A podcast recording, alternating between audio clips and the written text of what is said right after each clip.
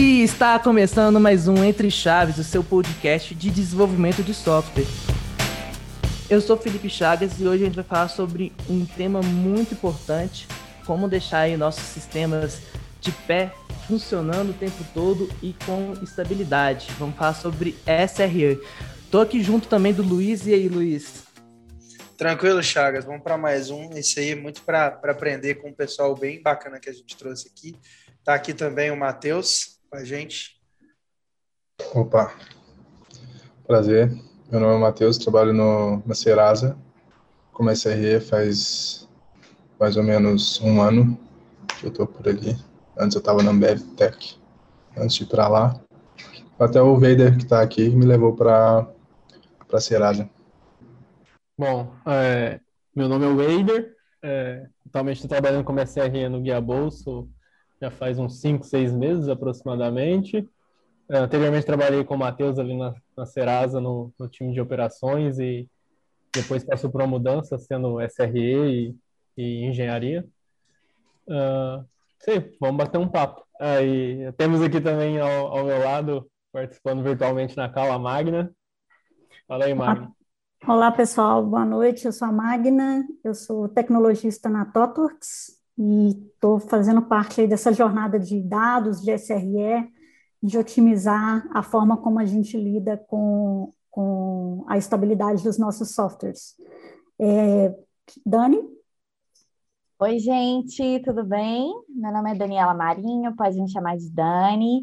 É, eu estou aí como desenvolvedora há nove anos, mas nos últimos sete meses, eu acho, estou me aventurando na vida de dados e SRE. É, então, é um prazer imenso estar aqui. Também trabalho como criadora de conteúdo de tecnologia na CRM Services. E bora falar sobre como vamos manter as nossas aplicações de pé. Muito bom. Então vocês podem ver aí, gente trouxe aqui um time de peso de convidados para poder falar desse tema, né? SRE, Site Reliability Engineer. Quem quer ajudar a definir esse termo aqui para a gente, né? Que, que são? O que, que significa essa sopa de letrinhas? É só um nome para algo que já existia, que a galera da Google inventou, ou realmente é uma abordagem diferente? Quem se aventura aí a fazer uma introdução do tema para gente? Cara, eu posso falar primeiro. Uh, Site Reliability Engineer caiu como uma luva no que eu atuava, sempre atuei como desenvolvedor.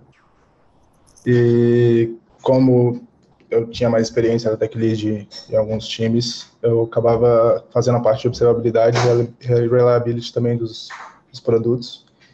Eu também fazia a subida da infraestrutura, então para mim foi de boa de ter essa visibilidade da infraestrutura e como extraria é, mais é, saúde para o produto, né?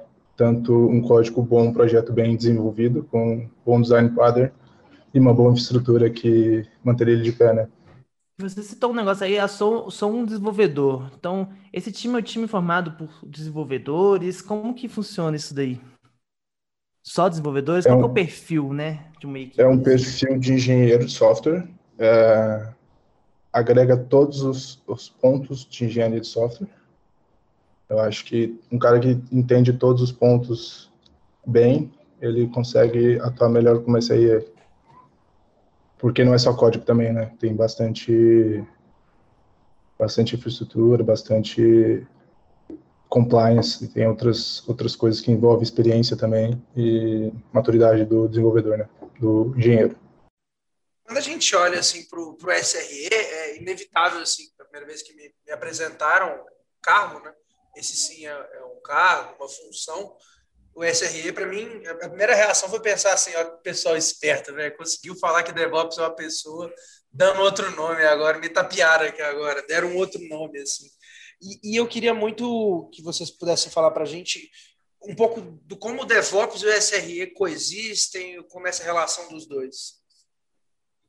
Bom, eu vou falar pela, como é a realidade na Serasa, né? A gente tem um time de infraestrutura e de engenharia muito juntos, então os SREs eles fazem parte tanto alguns, né, fazem parte tanto do time de infraestrutura quanto do time de engenharia. E tem SRE no time de cybersecurity, por exemplo. Então, ele, a gente e tem o time de DevOps, que faz as operações N2, que são os atendimentos de recurso, subida de recurso, de, na cloud, né? As infraestruturas necessárias para os times.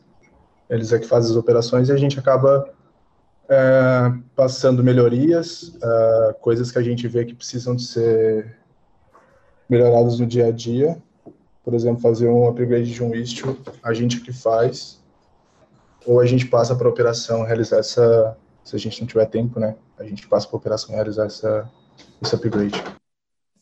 Ô, ô Luiz, eu queria só complementar aí, puxando um ponto que você trouxe, você falou sobre SRS ser um cargo, né? Isso aí é algo bem, bem controverso, né? Hoje a gente, a gente enxerga que SRE hoje é mais um comportamento do que um cargo em si, exatamente por essa função e por essa junção da, do DevOps com as práticas de SRE. É, e um, uma outra coisa aí também que o Matheus falou, que eu acho interessante a gente é, acrescentar, essa, essa, esse conhecimento em redes, né? essa parte de infra também é bastante válida, a gente unir tanto o perfil de engenheiro de software com conhecimento em redes e conhecimento em infra. O que, que vocês acham disso? É, eu acho que é inclusive um, um, dos desafios de montar essa equipe é ter esse conhecimento, né? Porque uma pessoa que reúne as duas habilidades, ok, é, seria o ideal, mas nem sempre você vai conseguir fazer isso, né? Então você vai ter que mesclar pessoas com diferentes especialidades é, e até retomar o, o, ponto que você citou aí, Magda, de ser um, um cargo ou não, qual é a relação com DevOps, eu gosto de uma definição que ela não é minha, acho que ela é inclusive da galera da Google, que diz que o SRE ele é uma implementação do DevOps. Então, fazendo aí uma analogia no mundo do desenvolvimento, é como se DevOps fosse a interface, né? E o SRE fosse uma implementação dessa interface. E eu acho que faz muito sentido, porque não são conceitos novos, né? Nós estamos falando de conceitos que a gente já está conversando aí em relação à qualidade de software, mas apresenta formas de, diferentes de tratar esses conceitos, né? Então, formas no sentido de ferramentas, práticas e processos, mas com um objetivo que seria o objetivo do DevOps, entendendo o DevOps como esse grande guarda-chuva que, que abrange todas essas áreas, né? que, que vocês Ex acham dessa visão? Exatamente, Chagas. Eu e a Dani, a gente vem falando muito disso aí na comunidade, tanto dentro da Totorx como, como em alguns eventos que a gente participa, né, que o SRE, acima de tudo, ele é cultura. A gente precisa trabalhar um pouco a, a questão cultural dentro da companhia também. Você quer agregar algum ponto aí, Dani? Sim, é, eu acho muito legal essa, essa frase que que fala né, sobre DevOps ser uma filosofia, o SRE vir como uma forma de implementação. É, e eu acho que até, só contextualizando também, eu acho que quando a gente fala para o antes do DevOps, né, a gente fala de pessoas desenvolvedoras que sabem muito pouco de operação, e pessoas de operação que sabem muito pouco do desenvolvimento de software, né? Então, eu acho que o que você falou, Chagas, é juntar esses, esses dois perfis, que são carreiras completamente, assim, até hoje foram carreiras completamente diferentes. Claro que DevOps não é um conceito é, novo, né? Mas, assim, hoje as pessoas de desenvolvimento geralmente não estão muito ligadas a, a conceitos tão intrínsecos do que, que é a infraestrutura em si, igual uma pessoa de operação trabalha, né? Então, eu, por exemplo. É, você fala de máscara de IP, tem desenvolvedor fugindo de um conceito pois que seria um conceito é, básico. Exatamente, de... exatamente. Então, acho que é por isso que você falou, acho que é muito difícil hoje é, saber muito dos dois. Na minha opinião, eu acho que muito mais. O que eu estou vendo no mercado é muito mais a galera de operações indo para um pouco de desenvolvimento do que a galera de desenvolvimento ir para operações, assim, poder juntar mais os dois, Eu sabe? Vou dar um exemplo de como os dois são bem juntos e como saber os dois pode facilitar bastante, né? Por exemplo, Circuit Breaker. Circuit Breaker, antigamente, a gente implementava em código e para a gente estava bom, né? Um qualquer Circuit Breaker que rodasse. Hoje a gente tem um Circuit Breaker no Service Mesh. Então, com infraestrutura, a gente consegue resolver esse problema sem, sem ter que escrever uma linha de código, né? Em todos os serviços. A, a, Dani trouxe um ponto que, que para mim foi a chave da virada de entender qual que é do DevOps, do SRE como, como todo dessa implementação do DevOps, como o Chagas trouxe, que é que antes você tinha um time de infra que ele era responsável por deixar a solução no ar, e você tinha um time de desenvolvimento que era responsável por entregar funcionalidades. E um dos melhores jeitos de você deixar um sistema no ar é não mexer nele, né? Um dos melhores jeitos Exato. é não fazer nada novo, né? Então, assim, Sim. Você tinha essa colisão onde os objetivos dos times é, um era entregar coisas novas, mas era irrelevante para ele como aquilo ia ficar estável no ar, e um outro time que tinha a responsabilidade de manter aquilo no ar e é irrelevante se tem coisa nova para o time. Então, quando você foca os dois, afunila os dois para um objetivo de desenvolver coisas que, que são estáveis e que são escaláveis e que estão disponíveis sempre, aí você encontra, o nome desse funil é o SRE no caso aqui. E Luiz, uma, um agravante ainda nessa situação que você narrou. E aí eles trabalham em departamentos diferentes, que vão ter verba, objetivos enfim, diferentes, objetivos diferentes. É, é isso tá realmente um time jogando contra o outro, né? E é mas até para a gente prosseguir aqui nos conceitos, né? Porque afinal de contas tudo que a gente falou é facilmente aplicável para DevOps. Quais são os conceitos novos, né? Como por exemplo o erro budget e outros que o SRE trouxe para a jogada aí para o tabuleiro? Chagas, é, isso que o Luiz acabou de falar, é, ele traz um princípio, não é um conceito, né? Que é o de embrace risk, que é exatamente a forma de abraçar é, e aceitar um problema em produção, que é o que ele colocou, tipo, enquanto tem uma galera querendo subir coisa nova, tem gente que não quer subir para manter a estabilidade. Então, acho que esse não é um conceito, mas é um princípio bem interessante para a gente falar aí também.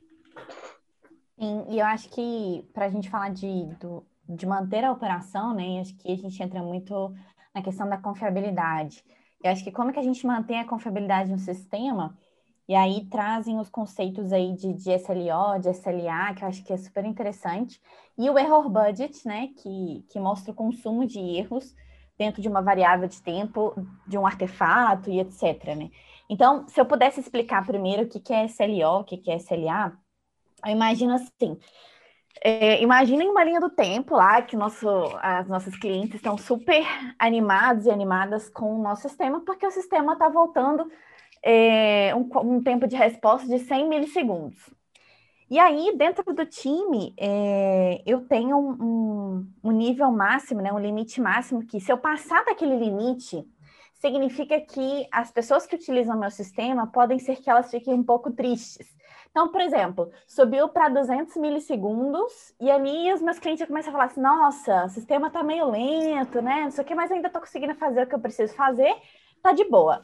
Só que aí, é, se eu começo a subir tanto meu tempo de resposta que os meus clientes começam a ficar super assim, putos e tal, meu Deus, não estou conseguindo fazer nada e tal.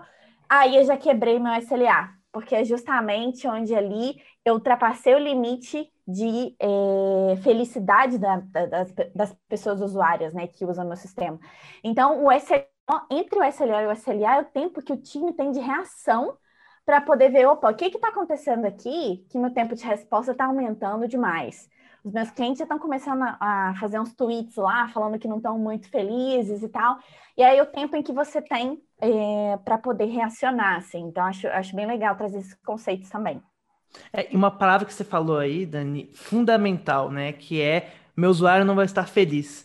Então a gente está trabalhando com uma coisa que é difícil de metrificar. Como que eu meço a felicidade do, do meu usuário, né? É difícil a gente saber disso.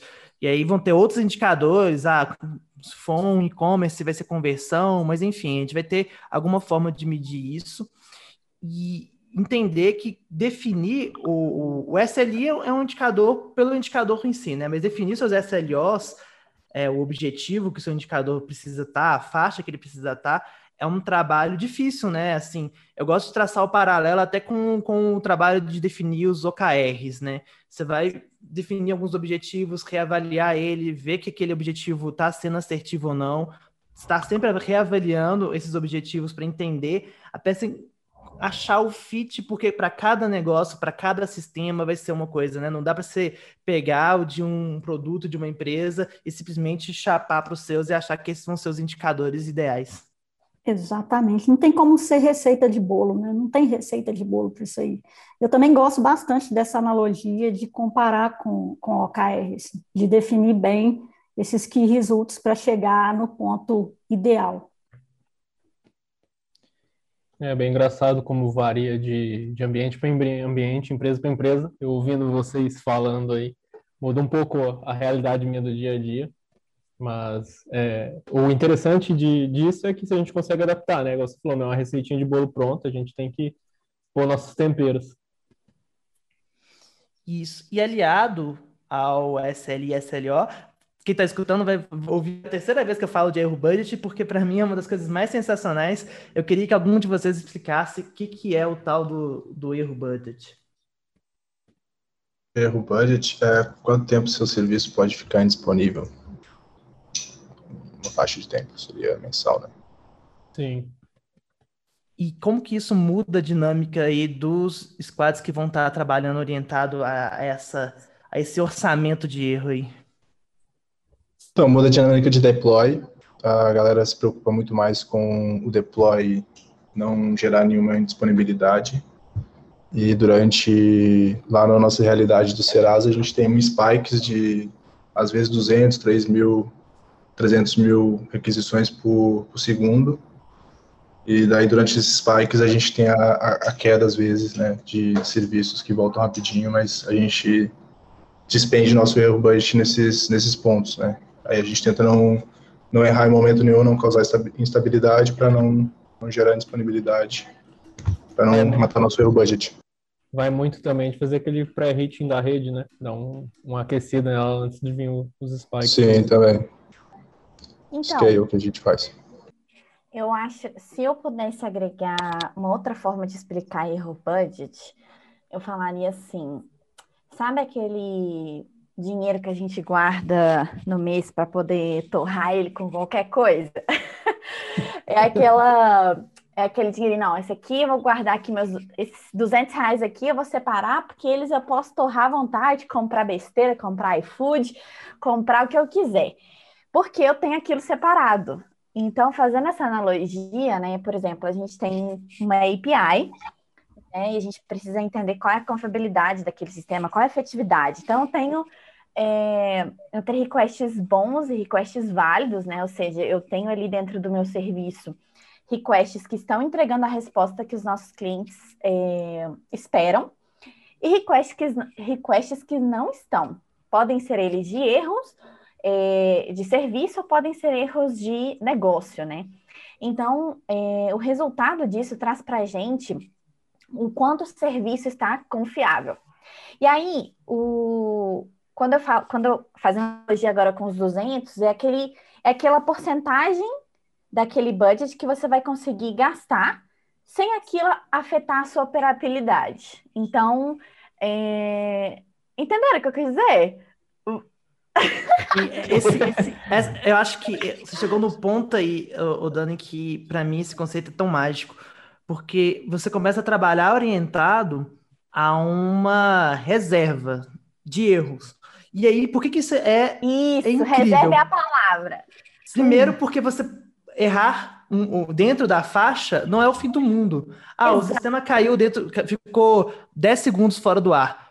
Não precisa ninguém matar ninguém, não precisa cair ação, chamar a mãe. Não, gente, isso aqui tá dentro do, do esperado, sabe? Exatamente. Entender que o erro faz parte da vida é uma coisa que muito libertadora. E vem o outro lado da moeda que, que é sensacional, né? O, o erro budget, ele é um acordo de, de três partes, né? Ou seja, o squad com o time de, de SRE, com a área de negócio, eles vão entender que se por algum motivo eu estiver chegando perto do meu limite ali, e aí você vai definir 10%, 20%, qual que é a faixa de segurança, para tudo, parem as máquinas. Vamos trabalhar, vamos trabalhar em dívida técnica, vamos trabalhar em resiliência, vamos escalar, vamos fazer nossa infraestrutura aqui, criar mais pods até de resolver o problema. Então, hoje em dia, acho que eu vejo uma das grandes dificuldades, usando metodologias ágeis ou não, é entender quando dá atenção para a dívida técnica. Como que você vai priorizar isso, concorrer com um OKR de negócio? Como que você vai priorizar dar atenção para a qualidade de software que deveria ser uma atenção constante. Com o erro budget, você tem uma válvula de escape que é, gente, chegamos no nosso limite. Não tem como entregar mais nada novo enquanto a gente não resolver o nosso castelo de cartas que está prestes a cair, sabe? Então, tem os dois uhum. lados da moeda, que é o, o tranquilizar, o erro pode, pode acontecer, faz parte, é normal, e ao mesmo tempo, nossa, aconteceu muito erro, vamos, vamos se mexer aqui para não estourar o nosso limite. Eu só ia colocar um outro ponto aí que eu acho que pode ser tema para um outro podcast, é, que é, você tocou no ponto aí, o quanto que deveria ser negociado para ter essa margem de erro budget, né? E, e, quando, em qual momento parar tudo e olhar para as dívidas técnicas. É, a gente poderia passar aqui horas falando sobre FCI, que é um, um que a gente chama de Failure Customer Interaction, que nós implementamos num cliente a partir de SRE e que mudou, inclusive, a forma como os squads priorizam seu backlog, inclusive dívidas técnicas, para ser orientado a esse ponto. Certo? Concorda, Dani? Totalmente. É, o FCI, né, eu acho que eu posso falar como uma visão de desenvolvedora, assim, eu acho que a implementação do FCI, eu não sei, olhando com a minha visão de desenvolvedora, eu conseguiria explicar, tipo assim, como que hoje, eh, ao invés de eu me preocupar que a minha API está retornando 200, 204, eu me preocupo se de fato os nossos clientes conseguiram fazer o que vieram fazer na aplicação que eu estou desenvolvendo. Né? Então, é muito diferente eu falar assim, ah, meu serviço está retornando, tipo, de cada 100 requests, eu tenho um serviço que retorna 98 requests eh, 200. Então, tá, tá de boa, não precisa, vou me isentar aqui, porque tá tudo funcionando perfeito. Só que aí, quando eu vou chegar lá na experiência do cliente, eu entendo que ele não está conseguindo fazer o que ele realmente veio fazer no, no, nosso site, na nossa plataforma, enfim. Então, ser muito orientado a FCI é, é muito nesse sentido, né? É o desenvolvimento voltado para comportamento de usuário. E o que fala que, de fato, é, a confiabilidade e o usuário é quem decidem é, o, a, é o coração do FCI, né? Então, acho que isso que é muito, muito importante. É, e aí você, né, em vez de pegar palavras soltas de marketing, tipo, ah, temos que fazer uma coisa centrada no usuário, você de fato coloca isso no seu processo, né? Isso, exatamente. Eu queria, queria pegar um gancho aí no assunto que vocês estão falando, tanto que a Magna citou, como da Dani. É, eu sou de infraestrutura e fui para o lado de SRE, ao contrário da turma aí que são desenvolvimento, é, eu estou vindo de outro ramo, de outra área. Acho que às vezes a gente tem que pegar um, um passo um pouco mais para trás, que eu posso dizer por experiência, que às vezes falta muito monitoramento, métricas, é, ou igual você falou, a Dani comentou ali de, ah, minha aplicação está retornando 200, acho que falta uma observabilidade mais inteligente, um CIEM mais inteligente, uma forma mais inteligente de monitorar, porque dados, se for para coletar dados de qualquer jeito, não, não faz sentido, né? Sim, total. É, não, se, se, não Nossa, tem observabilidade, não tem... Não tem nada, é, a gente não começa a conversa se você não estiver medindo. É. Outro ponto que vocês Outra... trouxeram aí que foi é, a da automação, né? Que no conceito até o remove toy, todas as tarefas que são repetitivas ou podem ser automatizadas. E aí isso traz uma coisa que eu, que eu vejo muitas empresas tendo dificuldade na hora de implementar, que é entender que esse time não pode ser 100% orientado a atender chamado, 100% atendendo plantão, que é preciso ter um momento para poder fazer a análise, né? Seja uma análise de um, de um incidente, escrever um, um post-mortem bem escrito, um uhum. tempo para identificar quais são as coisas que podem ser automatizadas, né? E eu vejo muita empresa que simplesmente pega a, o setor de infraestrutura ou de suporte, dá um Ctrl R ali, rename SRE, né? E tem que mudar essa forma, ter esse tempo para poder desenvolver, ter esse tempo para poder analisar, para escrever, criar documentações ricas, né? Isso aí, às vezes, as pessoas esquecem desses conceitos, querem só os resultados. É, trabalhar, pela, trabalhar pela disponibilidade é cada vez mais caro, né? Quando você resolve a primeira camada ali, você resolveu o custo mais baixo, assim. E quanto mais você vai tentando escalar nisso, mais caro vai ficando e mais você tem que pensar se aquilo está valendo a pena para o seu negócio, se é aquela disponibilidade que você quer chegar, né, Charles? É, então, assim, esse time, quando ele assim... começa a trabalhar de maneira evolutiva, ele começa a olhar para outros custos e para outros pontos e fala assim, ó, para a gente chegar nesse 99% aqui, vai ficar aqui. E ele começa a pensar à frente né, do problema, né? Exato. Quando eu vejo, por exemplo, ah, tem esse time aqui de duas, três pessoas que cuidam de 20 sistemas, eles são meu time de SRE. Eu já fico um pé atrás, porque será que realmente tem, tem espaço aí para tão poucas pessoas? E o time de SRE já é um time reduzido, né? Que entende-se que o Squad está trabalhando junto com eles, com uma série de coisas. Cuidar de tantos sistemas, então tem que ter uma, uma quebra aí de como as coisas estão sendo feitas para realmente elas serem feitas de forma efetiva. E aí eu queria agora criar mais uma pergunta para vocês. Como que foi essa experiência, né, de implementar aí essa disciplina em grandes clientes que vocês estão atuando? Cara, para mim foi sempre bom e sempre aprendi muito tentando levar a infraestrutura como produto para os desenvolvedores. Tanto na BevTech quanto na Serasa, hoje eu também atuo no chatbot que a gente entrega recurso para os desenvolvedores. Eles usam chatbot para subir recursos, Lambda, S3, enfim, alguns outros recursos. E né, eu tive que aprender todo o, o dia a dia de um, de um, de um, de um operador de infraestrutura para poder codar todo esse pipeline que precisava de ser feito. E sempre foi muito bom para mim como para mim meu desenvolvimento como engenheiro, né? É bem essa, bem essa vibe aí mesmo. É, acho que tudo vai, pode parecer clichê ou não, mas tudo vai da forma como a galera está engajada em trabalhar junto, em estar tá focada no, no gol final ali, que é a empresa crescer junto e, e fazer as coisas acontecer. Eu acho que para mim, eu, eu fiquei até curiosa, assim, para eu queria andar mais perto do dia a dia de uma pessoa que vem da área de operações e vem para a SRE, porque é, porque para mim foi uma visão, uma, uma, mudura, uma mudança de, de mentalidade mesmo, de mindset. Te garanto né? que não foi só para você, não, viu? Pra é, mim, né? É outro, mundo, outro mundo, mudou tudo. Pois é! Assim, digamos assim, o que eu consegui. Vou falar aproveitar, posso estar sendo precioso, mas mas o que eu aproveitei foi conhecimento básico de Linux e redes, entendeu? Tudo que eu aprendi ao longo da carreira, até sair do, da infraestrutura tradicional para vir para essa infraestrutura mais moderna que a gente está agora, é outro mundo, tem que mudar totalmente a forma de pensar, é a forma Exato. de trabalhar. Pô, o desenvolvedor Não. tem que saber shell, né?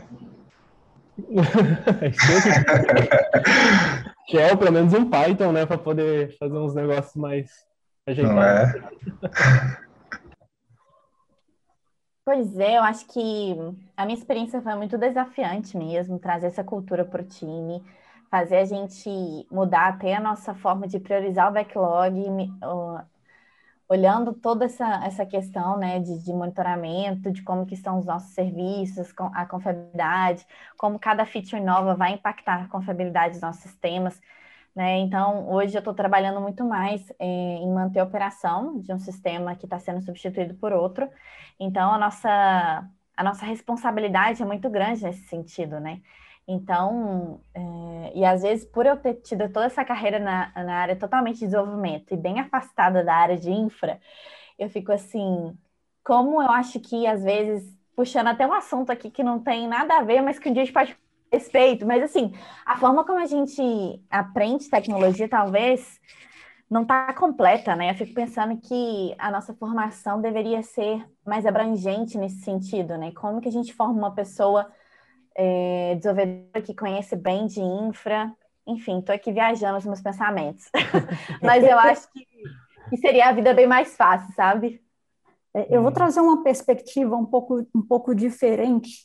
É, eu participei dessa mesma transformação aí que, que a Dani falou, e para mim, isso tudo foi, de certa forma, disruptivo. Por quê? Porque eu vi inúmeros é, times de produto que olhavam sempre para os mesmos indicadores da mesma forma e que só é, entendiam ou, ou, atuavam a partir de um alerta, mudarem o mindset completamente. Isso desde as pessoas desenvolvedoras até as pessoas de negócio, e incluindo diretores, C-levels dessa companhia, aonde a gente passou por essa jornada.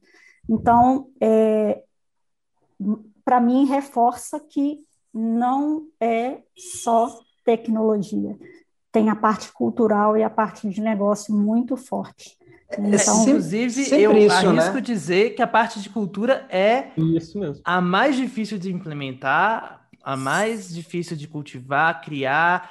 A, a parte técnica é detalhe, assim, a gente, a gente aprende, vê um videozinho é, no YouTube. É pegada mesmo. Sim, mas é, eu ainda faço uma outra provocação, mesmo que a parte técnica é, aprende, etc., às vezes a resistência vem da própria parte técnica. Sim. Então, assim, nós, enquanto pessoas que querem influenciar as outras a mudarem a forma de visualizar, a forma de atuar com seus indicadores de estabilidade, a gente precisa é, pensar bem como que a gente estrutura isso internamente para alcançar todos os níveis, né? Para conseguir fazer com que essa cultura permeie. É, então, para mim, em todas as oportunidades que eu passei de transformação, principalmente de, de dessa visão de deixar de olhar para alguns indicadores isolados para passar a ter essa visão de SRE, foi muito desafiador e, e disruptivo. Tá? Eu, eu, vi ganhos é, imensos e também vi dificuldades imensas, desde a parte técnica até mesmo da, da parte estratégica. É, eu acho que, assim, voltando a um conceito que você trouxe de abraçar os riscos, junto com abraçar os riscos, vem compartilhar é, as responsabilidades, né? E à medida que as responsabilidades elas são compartilhadas, e aí não só um, um termo, ah, compartilhar ah, responsabilidade, o que, que quer dizer isso? O time, ele começa a olhar para aqueles indicadores e se importar quando aquele indicador cai né? E ele começa a se importar com isso. E aí o time, seja o time de desenvolvimento, seja a área de negócio, seja SRE, enfim. E aí você realmente tem né, toda a cadeia produtiva, porque por mais que a gente fuja disso, a gente está produzindo software, mas toda essa cadeia ela esteja sendo feita de uma maneira resiliente e responsável, né, gente? A gente está aqui estourando nosso tempo. Com certeza tem muito mais coisa que vocês querem comentar. Vamos aí já marcar um próximo episódio depois. Mas eu queria deixar aqui meu agradecimento para vocês terem topado esse convite. É, e deixar aqui um abraço para os nossos ouvintes para até terça que vem, no nosso próximo episódio. Então, tchau, tchau, gente. Um beijo e até mais. Tchau, tchau, galera. Tchau, obrigado. Até mais. Tchau, tchau. Até mais. Falou, galera.